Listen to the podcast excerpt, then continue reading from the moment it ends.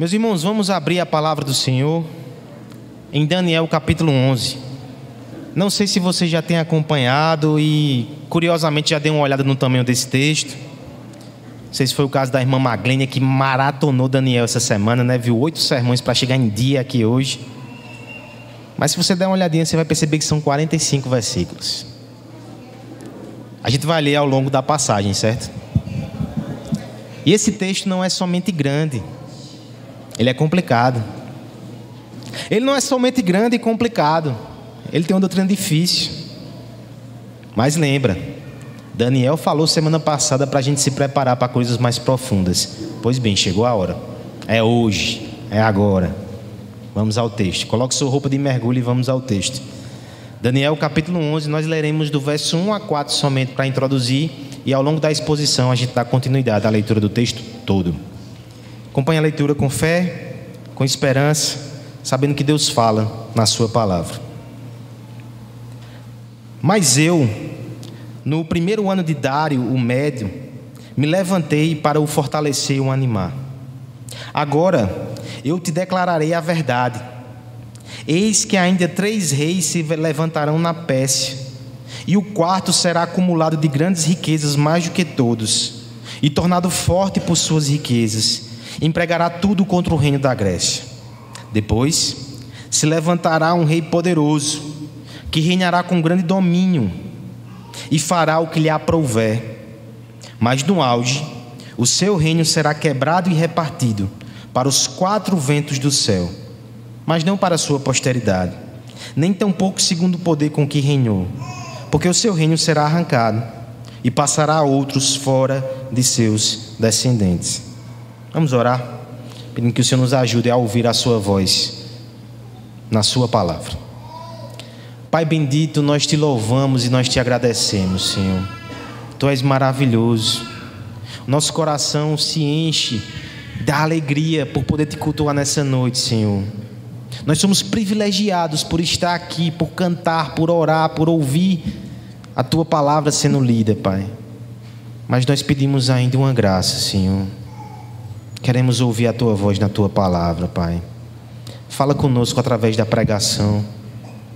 Pedimos humildemente, Senhor, abre os nossos corações para enxergar as maravilhas da tua lei. Em nome de Jesus. Amém. Nessa noite, meus irmãos, nós falaremos sobre a soberania de Deus. Essa é uma doutrina que eu creio que todos os cristãos confessam. A igreja evangélica, de modo geral, no que diz respeito a esse atributo divino, concorda que Deus é soberano. E aqueles que são minimamente cristãos até entendem que de fato Deus é soberano. A grande controvérsia diz respeito ao alcance, à extensão dessa soberania. Quando entramos nesse pormenor, que não é tão pormenor assim, Logo, nós temos uma celeuma. As pessoas divergem com respeito a isso. Na verdade, o termo extensão vai ser um, último, um ótimo fio condutor para a nossa discussão. Não basta dizer que Deus é soberano, nós precisamos responder até que ponto, até onde vai a extensão, o alcance ou a profundidade do seu controle, do seu domínio, do seu governo. Semana passada, aqui na Escola Bíblica Dominical, seguindo as exposições catequéticas no catecismo, a lei das principais doutrinas, eu falei sobre a doutrina dos decretos de Deus, está lá na pergunta número 7 do breve catecismo de Westminster. Ela diz assim: a pergunta e a resposta. Que são os decretos de Deus? A resposta: Os decretos de Deus são o seu eterno propósito segundo o conselho da sua vontade, pela qual, para sua própria glória, ele predestinou tudo o que acontece. Depois desse momento de devocional, um jovem aqui me chamou e me perguntou se nós críamos ou professávamos a soberania extensiva. Aquela classificação foi estranha para mim no momento, mas ela é muito feliz. Nós cremos de fato nisso, meu irmão que a soberania de Deus ela se estende aos mínimos detalhes. Eu sei que essa doutrina talvez possa causar desconforto em alguns, se não todos. Mas duas coisas precisam ser colocadas aqui inicialmente. Primeiro, a Bíblia, de forma extensa, ela fala sobre isso. Se nós cremos na Bíblia, esse é o retrato ou o relato acerca do Deus a quem servimos. Mas há uma segunda razão. A soberania extensiva de Deus, podemos chamá-la assim, é esperança para mim e para você, pecadores perdidos. Porque o prumo e o rumo e o destino final da nossa vida e da história não está em mãos vacilantes e trêmulas como a nossa. Está na mão dele. Ele é mais confiável, ele é mais sábio, ele é mais santo. Eu convido você a meditar na soberania extensiva de Deus, num texto bastante extenso. Ele fala exatamente disso. Ele demonstra isso categoricamente. Mas lembre, antes de entrar nessas águas profundas, essa revelação foi dada a Daniel quando ele tinha 86 ou 87 anos de idade. Esse homem teve experiências fortíssimas com o Senhor. Esse homem recebeu visões e revelações que ainda hoje a gente, a gente se intriga com o significado. Mas antes de ouvir falar com tantos detalhes e com tanta profundidade sobre a extensão da, da, da soberania de Deus, ele foi preparado para isso. Capítulo 10, lembra? Semana passada? Se nós vamos ouvir isso nessa noite, é importante que a gente coloque o equipamento correto para mergulhar nessas águas. Primeiro, quebrantamento e humildade. Não julgue o Senhor, ouça.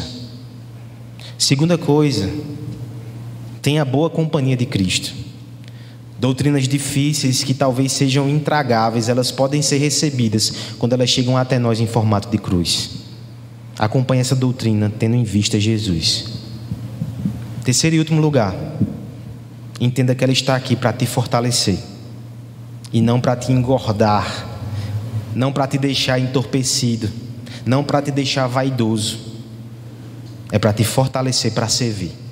Dito isto, nós veremos nessa noite, nesse texto tão desafiador, que a soberania extensiva de Deus, ela alcança com detalhes, em primeiro lugar, a história humana, verso 1 até o verso 20 veremos que a soberania extensiva de Deus alcança também com detalhes o sofrimento do seu povo.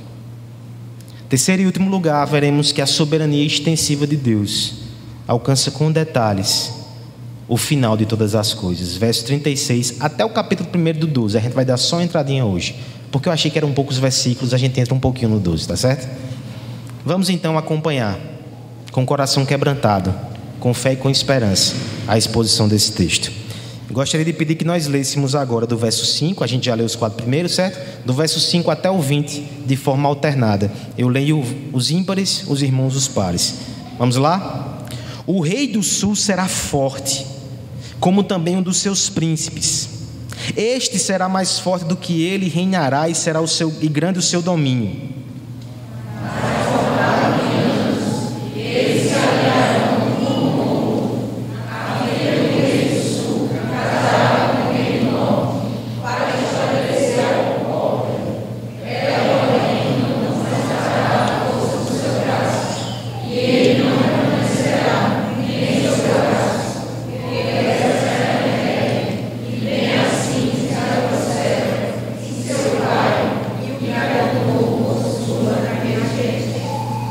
Mas de um renovo da aliagem dela. Um se levantará em seu lugar e avançará contra o exército do rei do norte, e entrará na sua fortaleza e agirá contra eles e prevalecerá.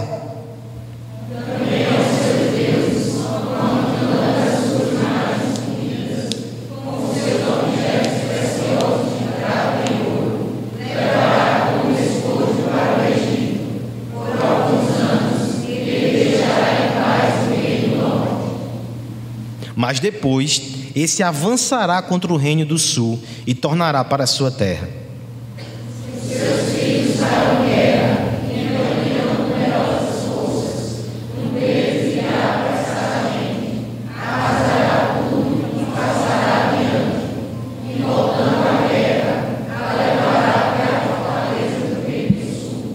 Então este se exasperará, sairá e pelejará contra ele, contra o rei do norte. Este porá em campo grande multidão, mas a sua multidão será entregue nas mãos daquele.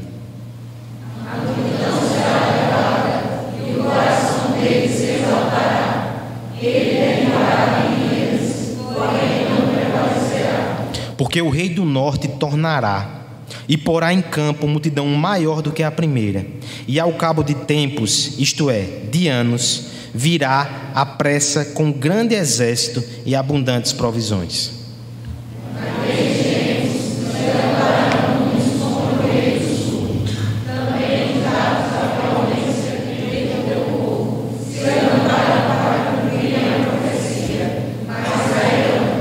O rei do norte virá, levantará baluartes e tomará cidades fortificadas. Os braços do sul não poderão resistir, nem o seu povo escolhido, pois não haverá força para resistir.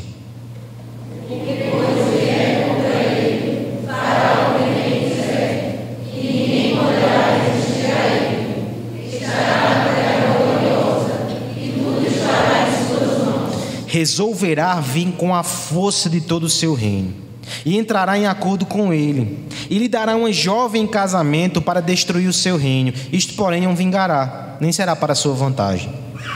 Depois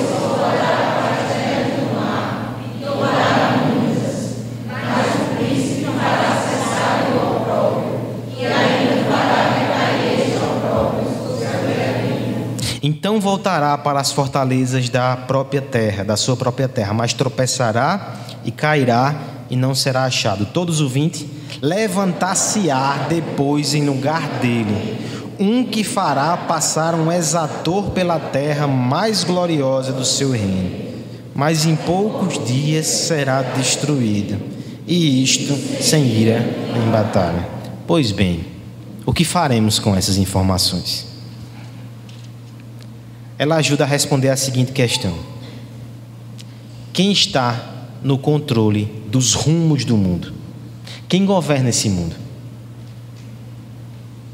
Talvez a resposta passe pelos homens poderosos, as nações ricas, grandes corporações. Se você for um pouco mais espiritual, você vai dizer que esse mundo está sobre o domínio e o governo das forças das trevas. E essas respostas não estão totalmente erradas, elas são parcialmente corretas. É possível perceber as engrenagens se movendo e algumas cordas que conduzem aí os homens. Espiritualmente falando, a Bíblia sim fala que esse mundo jaz no maligno. No entanto, irmãos, uma palavra de advertência. Há um rei que nunca saiu do trono. E a sua vontade prevalece. Mesmo que tenham essas causas secundárias a causa final de todas as coisas é o governo de Deus. Ele que está no controle de tudo, dos meandros da história. Esse texto mostra isso. A partir do verso 2, ele vai mostrar com uma riqueza de detalhes. Confesse, enfadonha. Confesse. Para mostrar como Deus é soberano. Mas antes de adentrar nisso, sabendo inclusive que isso vai trazer algumas dificuldades, porque você vai falar de guerras, você vai falar de mortes, você vai falar de mentiras e enganos, e você vai dizer, como assim Deus, ele estava presidindo todo esse curso? Eu sei que tem dificuldades, mas lembra aqui que no verso 1 o anjo vai dizer: Eu vim fortalecer você, Daniel. Por mais que falemos de coisas difíceis nessa noite, uma coisa eu sei: o cristão verdadeiro vai sair daqui fortalecido na medida em que se apropria da verdade que Deus está no controle de todas as coisas. Ao texto agora. O texto não vai nos mostrar nenhuma novidade tão grande assim. Desde o capítulo 2 de Daniel, das profecias, nós já conhecemos quatro reinos e eles passam aqui por essa história. A gente tem visto que Deus tem comunicado a Daniel detalhes sobre o que aconteceria da Babilônia até o governo romano, o Império Romano. Depois a gente vê inclusive que ele faz um zoom a partir da profecia do capítulo 8, e ele vai se concentrar em dois reinos, a Pérsia e a Grécia. Pois bem, é nesse zoom aqui que nós estamos mais uma vez. Talvez você já tenha percebido isso. Tem uma figura que se repete aqui, né? Como é que acontece? No verso 2, o anjo chega para Daniel e diz: Ainda três reis se levantarão na Pérsia, até que chegue o quarto, o quarto que vai ter muito dinheiro e vai se levantar contra a Grécia. Historicamente, nós podemos precisar quem são esses homens. Cambises se levantaria depois do tempo de Daniel, Esmerdes, Dário I e o quarto que o texto fala aqui é Xerxes I. Talvez você o conheça como Assuero, lá do livro de Esté. Talvez você conheça ele como Rodrigo Santoro, dos 300 de Esparta. É aquele rapaz mesmo, com aquela estética bem interessante. Historicamente, esse homem se levantou contra a Grécia. Era um rei próspero. Estima-se que ele tinha 800 mil soldados. E ele começou a fustigar a Grécia, as cidades-estados. Quando a gente vai ver a história, vai perceber que ele foi responsável por unir as cidades-estados ali gregas que eram tão dispersas. O texto vai dizer que ele provocou a Grécia. E um tempo depois, levantou-se alguém que veio contra a Pérsia e a derrubou. Alexandre o Grande. O anjo está falando dessa transição com alguns detalhes aqui, certo? Que nós já ouvimos falar sobre ela. Alexandre é esse homem mencionado no verso 3, um rei poderoso que reinará com grande domínio, mas que, no auge, será quebrado. Alexandre morreu muito cedo, de repentinamente. E o texto vai dizer que ele não vai passar o seu governo para os seus descendentes. De fato, os filhos de Alexandre foram mortos. E os quatro ventos aqui, que o texto fala, são os quatro generais que dividiram o reino grego em quatro. Agora nós teremos algumas informações novas, certo? O zoom continua aumentando e vai focar em dois reinos: o reino do norte, o general Ptolomeu, que ficou com o Egito, e o reino do sul, o general Seleuco, que ficou com a Síria. Meu Deus, aula de história domingo de noite. Pastor, amanhã eu vou ter aula de história. Como é que você fala um negócio desse? É Deus, meu irmão. É Deus para que você aprenda a gostar de história se arrependa dos seus pecados. Ptolomeu é o reino do norte, é Egito. Síria é o reino do sul. Por que esses um? Se você fosse olhar no seu mapa agora, eu recomendo que não faça na hora do culto, mas depois consulte no Google. Na, na extremidade ali da África está o Egito. Você passa para o lado da Ásia, pelo Oriente Médio, e você chega depois na Síria.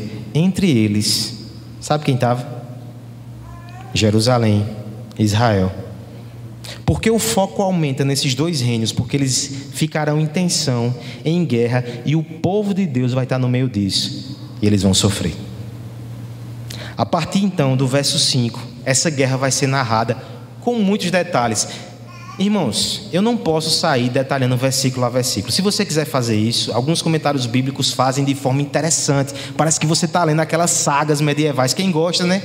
Matthew Henry, inclusive, Eric, você está com ele, né? Dê uma olhadinha depois. Ele faz isso com brilhantismo. Eu vou só passar um panorama geral para você ver como o texto ele vai narrar aquilo que vai acontecer tantos séculos depois com precisão. Verso 5 ele começa falando que o reino do sul vai ser mais forte, Egito.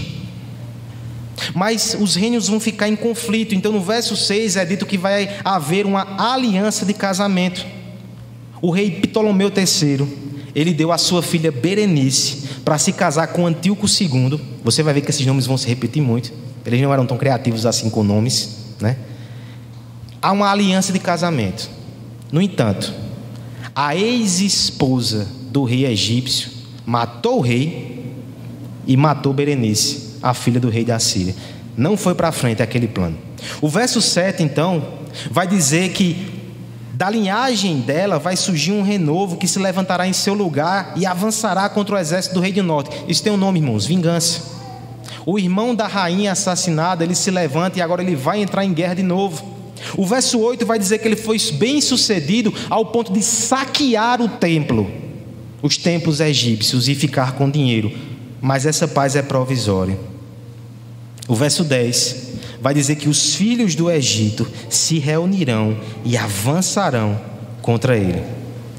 Eu quero que você perceba como são esses movimentos que vão marcar todo o texto. Até aqui, preste atenção, um detalhe interessante. A partir do verso 14, finalmente, Israel aparece no meio disso. Olha como aparece. Naqueles tempos se levantarão muitos contra o rei do sul. Também os dados à violência dentro do teu povo se levantarão para cumprirem a profecia, mas cairão. Em um determinado momento dessas guerras entre o Egito e a Síria, Israel ficava oscilando entre os governos deles dois. Alguns violentos de Israel se unirão à Síria e desafiarão o Egito, mas cairão à espada. E aqui a gente tem algo que depois vai se revelar como um erro fatal tomar partido nessa guerra. O pior vai vir da parte da Síria. Eles estavam lutando contra o Egito. A gente não sabe de nada. O verso 15 vai continuar e vai dizer que no meio dessa guerra, o povo escolhido também não terá força para resistir. Parece que agora Israel entrou no foco. E no verso 16, vai colocar que a terra gloriosa também estará nas mãos agora do rei da Síria. Israel passa para o outro lado. 17, 18, 19 continua narrando aí a gangorra de poder entre esses reinos. Por exemplo, vai falar o verso 17 sobre uma nova aliança de casamento. Certo rei da Síria teve a seguinte ideia: Vou casar a minha filha com o rei do Egito. Chegando lá, ela vai trair o rei do Egito. E eu vou poder matar a família real. Acontece que a jovem se apaixona pelo rei do Egito e não trai. O verso, o verso 17 vai dizer que ele não vai conseguir tirar vantagem disso. Ele vai se voltar então, esse rei frustrado, para as terras do mar e vai acabar encontrando um príncipe que vai tirar o opróbio. O rei da Síria, ele vai para o mar, ele começa a atingir algumas cidades que são dominadas pelo Império Romano, e ele é humilhado e ele volta. Quando ele volta no verso 19, ele morre misteriosamente. A história narra sobre este rei que faleceu, Seleuco IV, voltando de um confronto com o Egito. O verso 20 ainda vai falar de outro rei que foi envenenado pelo seu exator, o cobrador de impostos. E todos esses dados eles podem ser conferidos e acompanhados pela história secular. Até o verso 20 fala sobre isso. A partir do verso 21, outro personagem entra em ação, mas eu quero parar aqui nesse recorte. Alguém fez o seguinte levantamento, irmãos. Dos versos 2 até o verso 20, nós temos 200 anos de história.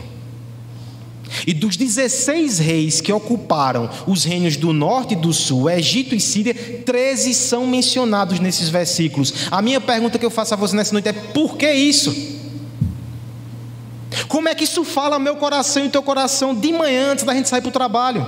Talvez faça a gente se atrase.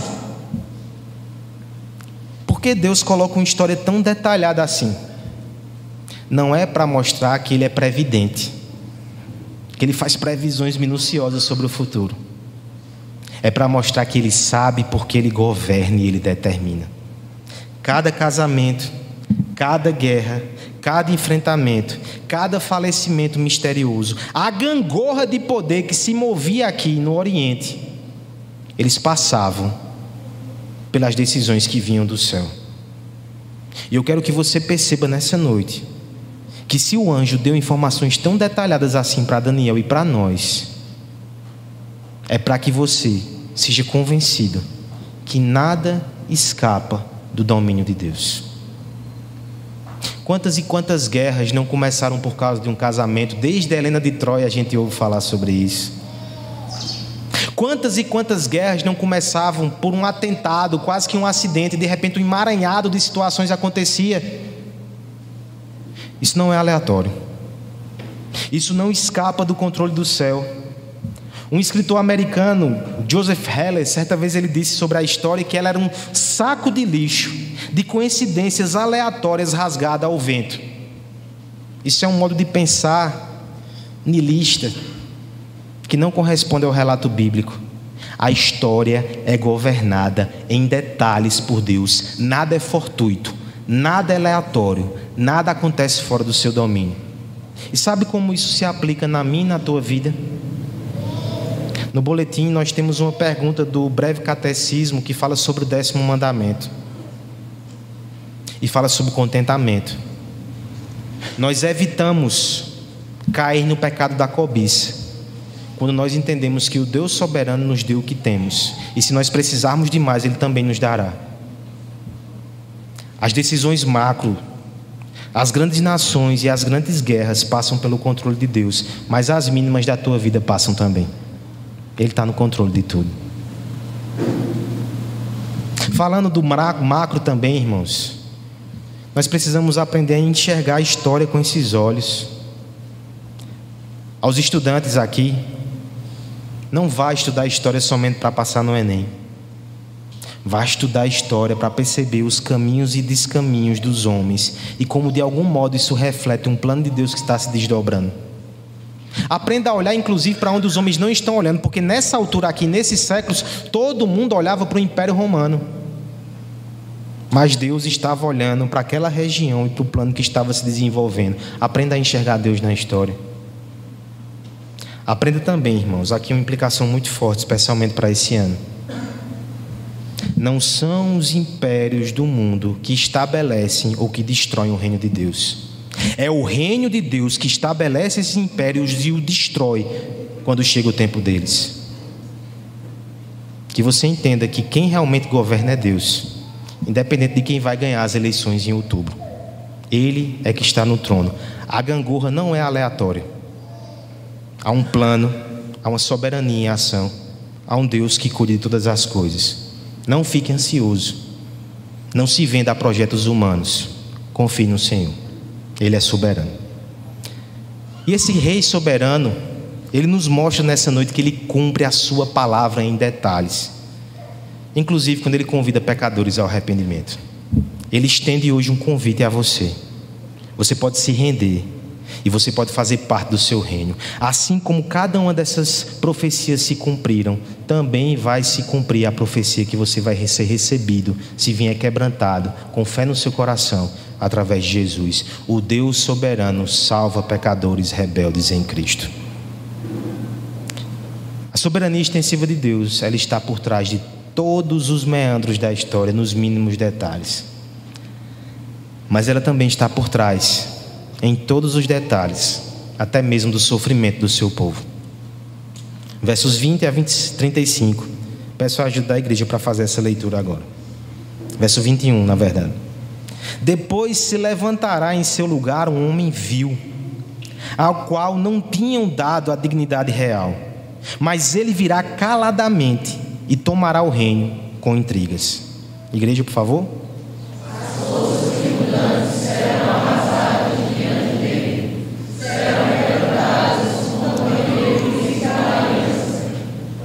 apesar da aliança com ele, usará de engano, subirá e se tornará forte com pouca gente.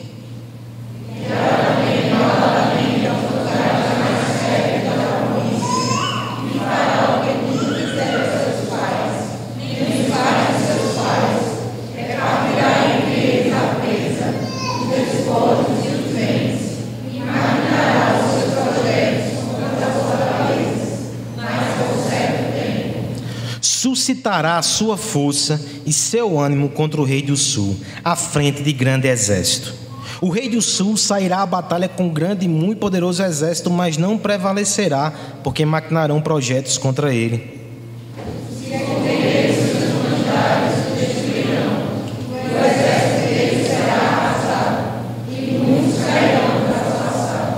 Também esses dois reis se empenharão em fazer um mal e a uma só mesa falarão mentiras. Porém, isso não prosperará, porque o fim virá no tempo determinado.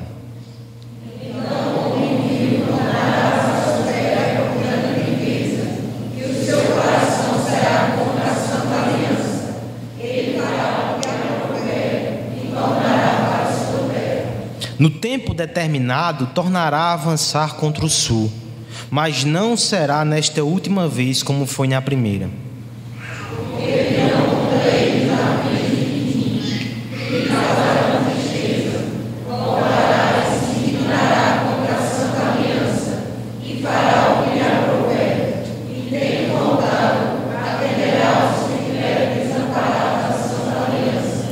Deles sairão forças que profanarão o santuário, a fortaleza nossa, tirarão o sacrifício diário, estabelecendo a abominação desoladora.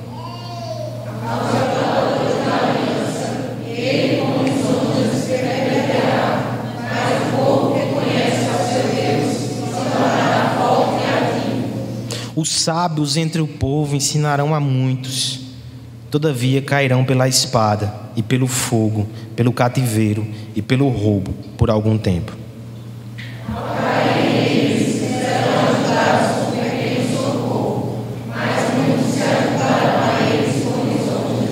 Alguns dos sábios cairão para serem provados, purificados e embranquecidos, até o tempo do fim, porque se dará ainda no tempo determinado. Nós precisamos considerar aqui outra questão importante sobre a soberania de Deus. Há quem diminua essa soberania para não pressionar, para que Deus não precise, não precise se relacionar com o sofrimento como se fosse algo indiferente a Ele. Ele até poderia fazer alguma coisa, mas Ele queria fazer, Ele não tem como. Discutir sobre o papel de Deus no sofrimento, um Deus soberano, no sofrimento do seu povo, inclusive, é assunto para monografia, para doutorado em teologia.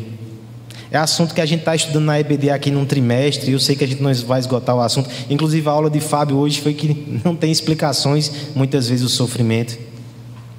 Mas eu sei que essa é uma questão que nos intriga. A quem sofre, a quem lida com quem sofre. Mas eu quero lhe dizer nessa noite, irmãos, que o Deus soberano, Ele está envolvido com o seu sofrimento. O que acontece aqui a partir de agora é que um sofrimento gigantesco na vida do povo de Deus vai aparecer de novo. Nós sofremos por ver essa figura aparecer no verso 21. Daniel fala dela tantas vezes, Antíoco Epifânio, já mencionamos, né? Ele é o homem vil do verso 21. Ele é um desses governantes que se levanta na Síria. Ele não tem dignidade real. Não sei se você lembra, mas ele usurpou o trono do seu sobrinho. Ele virá caladamente, ele vai tomar o reino com intrigas. O verso 22 vai mostrar que ele tem força militar que sai arrasando tudo na frente dele, forças inundantes. E vai dizer que ele vai quebrar até o príncipe da aliança, possivelmente uma referência ao sumo sacerdote Onias III, que ele matou. Por aqui você já tira como essa figura, ela é vil, ela é detestável. Os versos 23 e 24 vai descrever um pouco como era o seu governo. Era um homem violento, era um homem mentiroso, era um homem ardiloso. Tudo que ele faz é com trapaça. Tudo que ele faz é com suborno. Tudo que ele faz é de forma perversa. Os versos 25 e 26 mostram ele subindo com o seu poder contra o sul. Mostra que ele vai tentar dominar o Egito. Mas aí tem uma palavra aqui para nós. Ele não consegue fazer totalmente aquilo que ele quer. O final do verso 27 vai dizer: Isso não prosperará, porque o fim virá no tempo determinado. É um lembrete para nós muito importante que mesmo os homens mais vis, mais poderosos e mais terríveis, eles não conseguem fazer tudo o que querem. O poder deles é limitado, o tempo deles é limitado. Todo-Poderoso só o Rei dos Reis.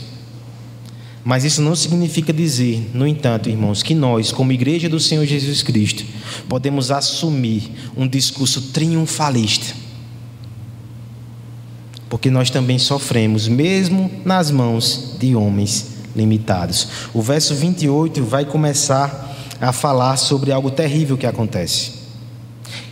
Nas guerras siríacas, conforme ele não conseguia vencer o Egito, a primeira vez que isso acontece, ele já retorna frustrado. E no verso 28 diz que ele volta com grande riqueza e volta o seu coração contra a santa aliança. Ele desconta a sua frustração no povo de Deus quando ele passa em Jerusalém antes de voltar para Síria. Isso é um ciclo que se repete e que se intensifica. O verso 29 vai dizer que ele volta contra o sul novamente. Mas ele não consegue.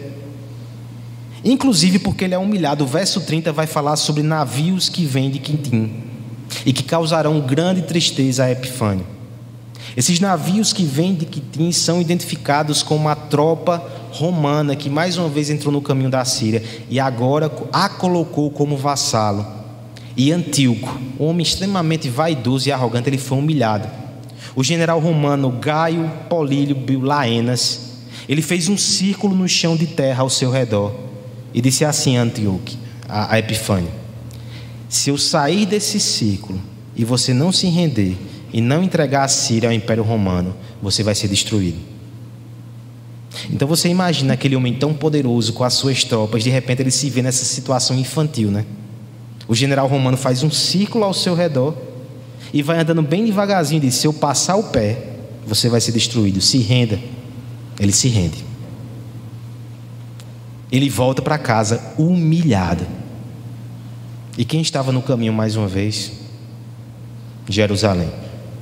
A partir daqui nós temos um movimento de grande tristeza. Ele se volta contra a Santa Aliança. O verso 31 vai dizer que as suas forças profanarão o santuário. Estima-se que ele tenha matado nessa época mais de 80, 80 mil judeus, escravizado outros 40 mil. Não satisfeito né, com essa violência física terrível, ele não pode, né, contra o maior, ele desconta no menor. Esses são os homens desse mundo. Ele profana o santuário de Deus. Ele entra no santo dos santos, o lugar sagrado. Ele pega um porco. Ele sacrifica no altar um animal que para os judeus não poderia ser ingerido. Ele faz com que os sacerdotes comam e quem se recusa a comer é morto. Muitos morreram. Ele ergue uma estátua a Zeus ele se considerava filho de Zeus dentro do Santo dos Santos. É isso que é referido aqui quando fala da abominação assoladora. Onde está? Verso 31. Interessante e triste, irmãos, que ele vai perverter alguns. O verso 32 vai dizer que alguns se juntarão a ele, dentro do povo de Deus. Outros, no entanto, se tornarão fortes e ativos. E aqui eu quero que você perceba que nós começamos a entrar em alguns mistérios da providência. Todo esse sofrimento que aconteceu aqui, ele foi permitido e até determinado por Deus nos seus planos. O templo do próprio Deus foi ofendido. E ele soberanamente determinou que isso aconteceria. Só que no meio dessa tragédia tão grande, Muitos se vendem, muitos se corrompem, muitos traem a fé, mas outros ficam firmes.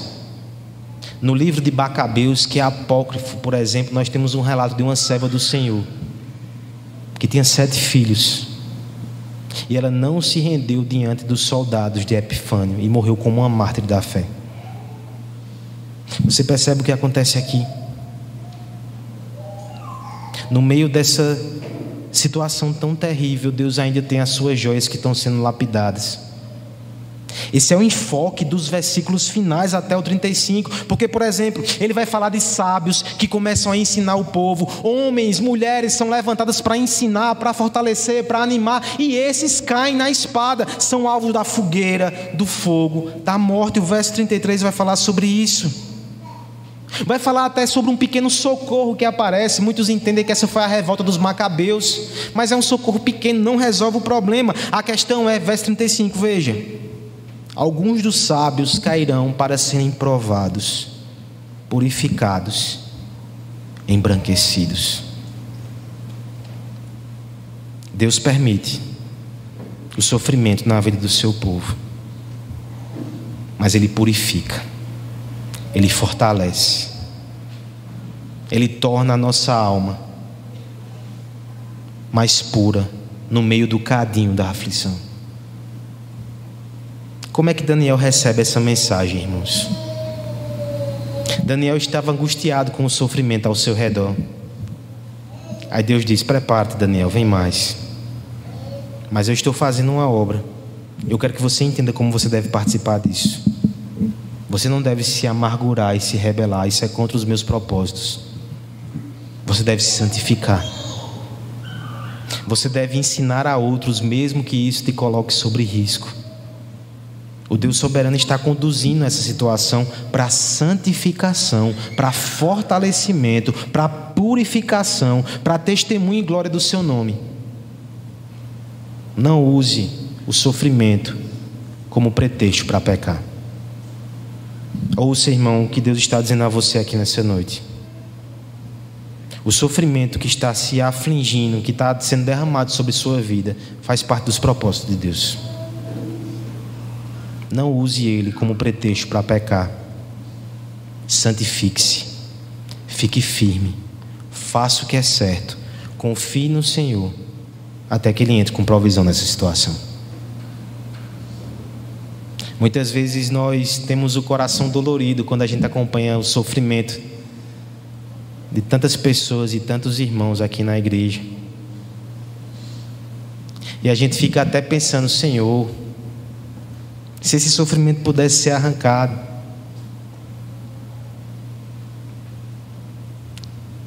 Mas um Deus que ama mais do que o pastor, ele sabe o que está fazendo. E nós precisamos entender e confiar. Nós precisamos entender que os planos de Deus envolvem o sofrimento.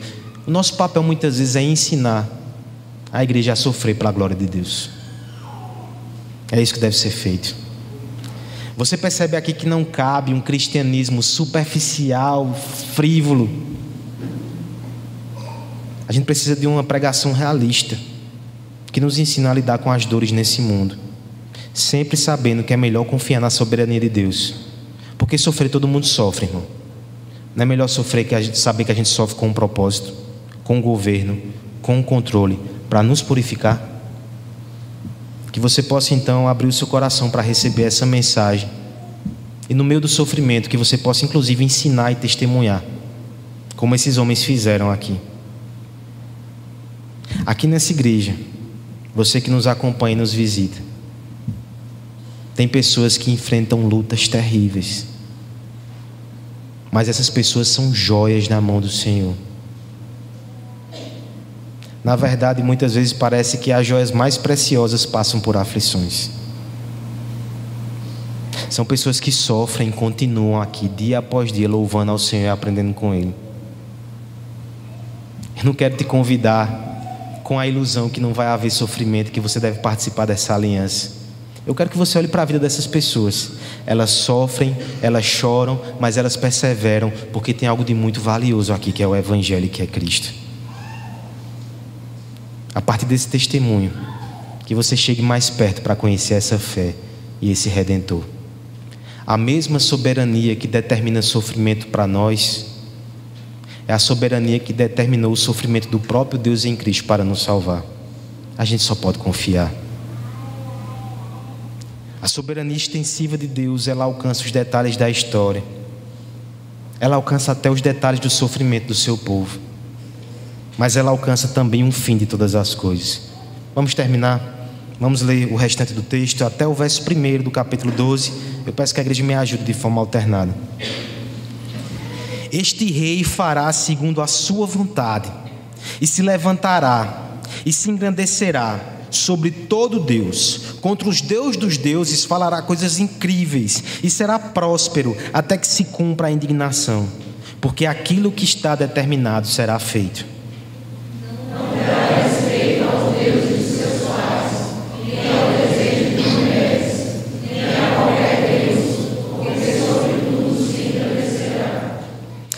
Mas em lugar dos deuses, honrará o Deus das fortalezas. Há um Deus que seus pais não conheceram, honrará com ouro, com prata, com pedras preciosas e coisas agradáveis.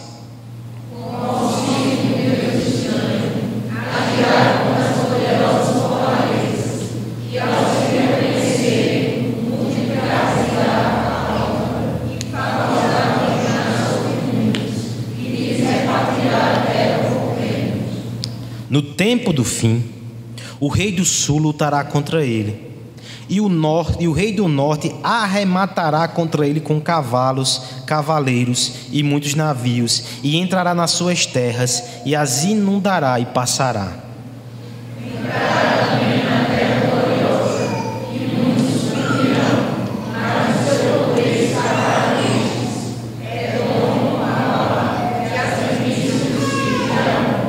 estenderá a mão também contra as terras, e a terra do Egito não escapará.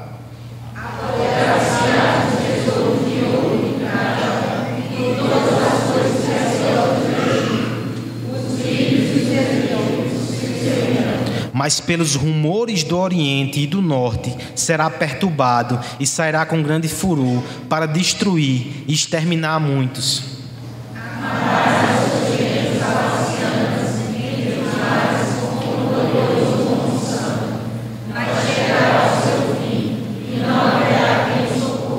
Nesse tempo se levantará Miguel, o grande príncipe, o defensor dos filhos do teu povo, e haverá tempo de angústia, qual nunca houve, desde que houve nação até aquele tempo. Mas naquele tempo será salvo o teu povo, todo aquele que for achado inscrito no livro.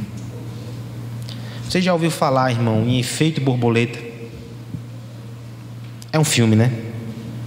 O filme ele exemplifica uma teoria a teoria do caos fala sobre a sensibilidade das condições iniciais e como elas afetam os efeitos finais. Deixa eu usar a borboleta para simplificar. O bater de asa de uma borboleta aqui no Brasil, segundo essa teoria, poderia, diante dos eventos que desencadeariam, causar um tufão lá no México.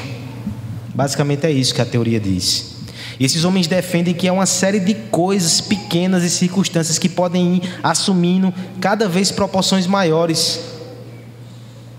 E se isso é um fato, faça a seguinte reflexão: como é que Deus pode garantir que tudo aconteça se o bater de asas de uma borboleta pode mudar todas as coisas? É porque a soberania de Deus é extensiva. Se ele diz que o fim vai acontecer, ele controla todas as coisas para que esse fim aconteça. Agora veja o fim que Deus diz que vai acontecer. Esse texto vai falar sobre isso. Talvez você diga: não, pastor, não estava falando sobre Síria, Egito, Antíoco Epifânio. Como é que agora o Senhor pula para o fim de todas as coisas? Muitos intérpretes, eles dizem que a partir do verso 36, nós temos descrições que nem cabem mais na figura histórica de Antíoco Epifânio. É como se ele fosse um tipo e agora nós chegamos para quem ele tipifica. Lembra? Antíoco Epifânio, no livro de Daniel, ele foi tipo de anticristo várias vezes. A partir do verso 36, possivelmente fala-se do anticristo. Sendo assim, até justifica-se um recorte literário. Veja como termina o verso 35. Ao tempo do fim. É uma expressão escatológica. E veja que no verso 12, no capítulo 12, verso 1 vai falar sobre Miguel, sobre o tempo final, sobre a grande salvação. O verso 2 do capítulo 12, semana que vem nós veremos, fala sobre a ressurreição final. Então, de fato, esse é um recorte literário e teológico de Antíoco Epifânio. Agora nós passamos para uma figura maior. O verso 36 vai falar de coisas que nem esse rei iníquo da Síria teve condições de fazer. Vai dizer aqui que esse homem vai se levantar contra todos os deuses. Antigo Epifânio não fez isso. Ele era devoto de Santo Zeus. Ele se considerava filho de Zeus. Ele não dizia que ele era maior do que Zeus. Ele não fez isso. Mas este homem que virá, e ele virá ainda, irmãos. Lembra do aviso de Tessalonicenses eu sei que os tempos são difíceis, mas ainda virá esse Nico. Ele vai se levantar contra todos os deuses. O verso 37 vai falar que ele não vai respeitar os deuses dos seus pais. Ele não vai respeitar o desejo das mulheres. Há tanta interpretação sobre isso. Mas basicamente está dizendo que ele não vai ter respeito por nada que veio antes dele. Ele não vai honrar as tradições, ele não vai respeitar religião alguma. O verso 38 vai dizer que esse homem vai honrar o Deus da fortaleza, ou seja, a sua crença, a sua fé é o poder, é a guerra, é a fortaleza. Mas para ter mais legitimidade, vai dizer que ele vai dar prata, ouro a um Deus desconhecido. Com o auxílio desse Deus estranho, ele vai se levantar contra as poderosas fortalezas. A interpretação aqui é que esse homem vai criar a sua própria religião ou distorcer a religião. Ele é um homem cético, ele é um homem que odeia a Deus e não respeita ninguém, mas ele vai se vestir de vestes religiosas. Essa é uma figura que é confirmada por outros textos sobre o anticristo. Ele vai usar toda essa estrutura para dominar para destruir. O texto vai começar a falar que esse homem, ele vai reunir atrás de si outros homens cobiçosos. O verso 40 em diante vai falar sobre como ele vai sair contra o sul e contra as nações, e no meio disso tudo vai dizer assim, ó. Verso 41: Entrará também na terra gloriosa, muitos sucumbirão, mas do seu poder escaparão Edom, Moabe e as primícias do filho de Amon. Ele vai ferir o povo de Deus. E ele vai deixar passar aqueles que são inimigos de Deus. Ele até vai ferir outras nações, vai dizer que ele vai se levantar contra o Egito, contra os etíopes, mas só na medida que aquilo coopera para o seu plano de dominação. No entanto, o texto vai dizer aqui, no verso 45, que quando ele se armar contra o monte glorioso de Deus, contra a igreja de Deus, naquele exato momento final, chegará o seu fim e ninguém poderá o socorrer. O verso 1 do capítulo 12, que a gente deu só uma entradinha para ter um gostinho do que vem semana que vem, fala sobre o exército dos céus liderado pelo anjo Miguel, que vai entrar em cena e que vai destruir esse homem, e todos aqueles que estiverem com o nome escrito no livro da vida serão salvos. Você percebe que Deus narra a história aqui. E Ele nos mostra que virão tempos difíceis. Mas Ele garante que no final o seu povo vai ser salvo e protegido. Ele garante que a guerra será grande, mas a vitória será maior ainda. Ele garante que nós não sucumbiremos na mão dos iníquos e na mão do anticristo. Ele nos mostra que no final Cristo vai vencer e o povo que estiver com ele também. Mas para que esse final chegue, irmãos, toda essa estrada aqui precisa ser cumprida. A precisão dos detalhes daquilo que já aconteceu é para que você saiba que o que ainda falta acontecer vai acontecer com detalhes. Mas isso é uma boa nova. Porque o fim é de vitória, é de salvação, é de triunfo do reino de Deus. Você já sabe o reino que vai vencer. Você sabe até que vai sofrer nesse percurso, nesse caminho, mas você sabe que a palavra de Deus ela se cumpre nos mínimos detalhes. Nós devemos crer e nós devemos seguir. Você está sendo convidado a engajar-se nesse plano.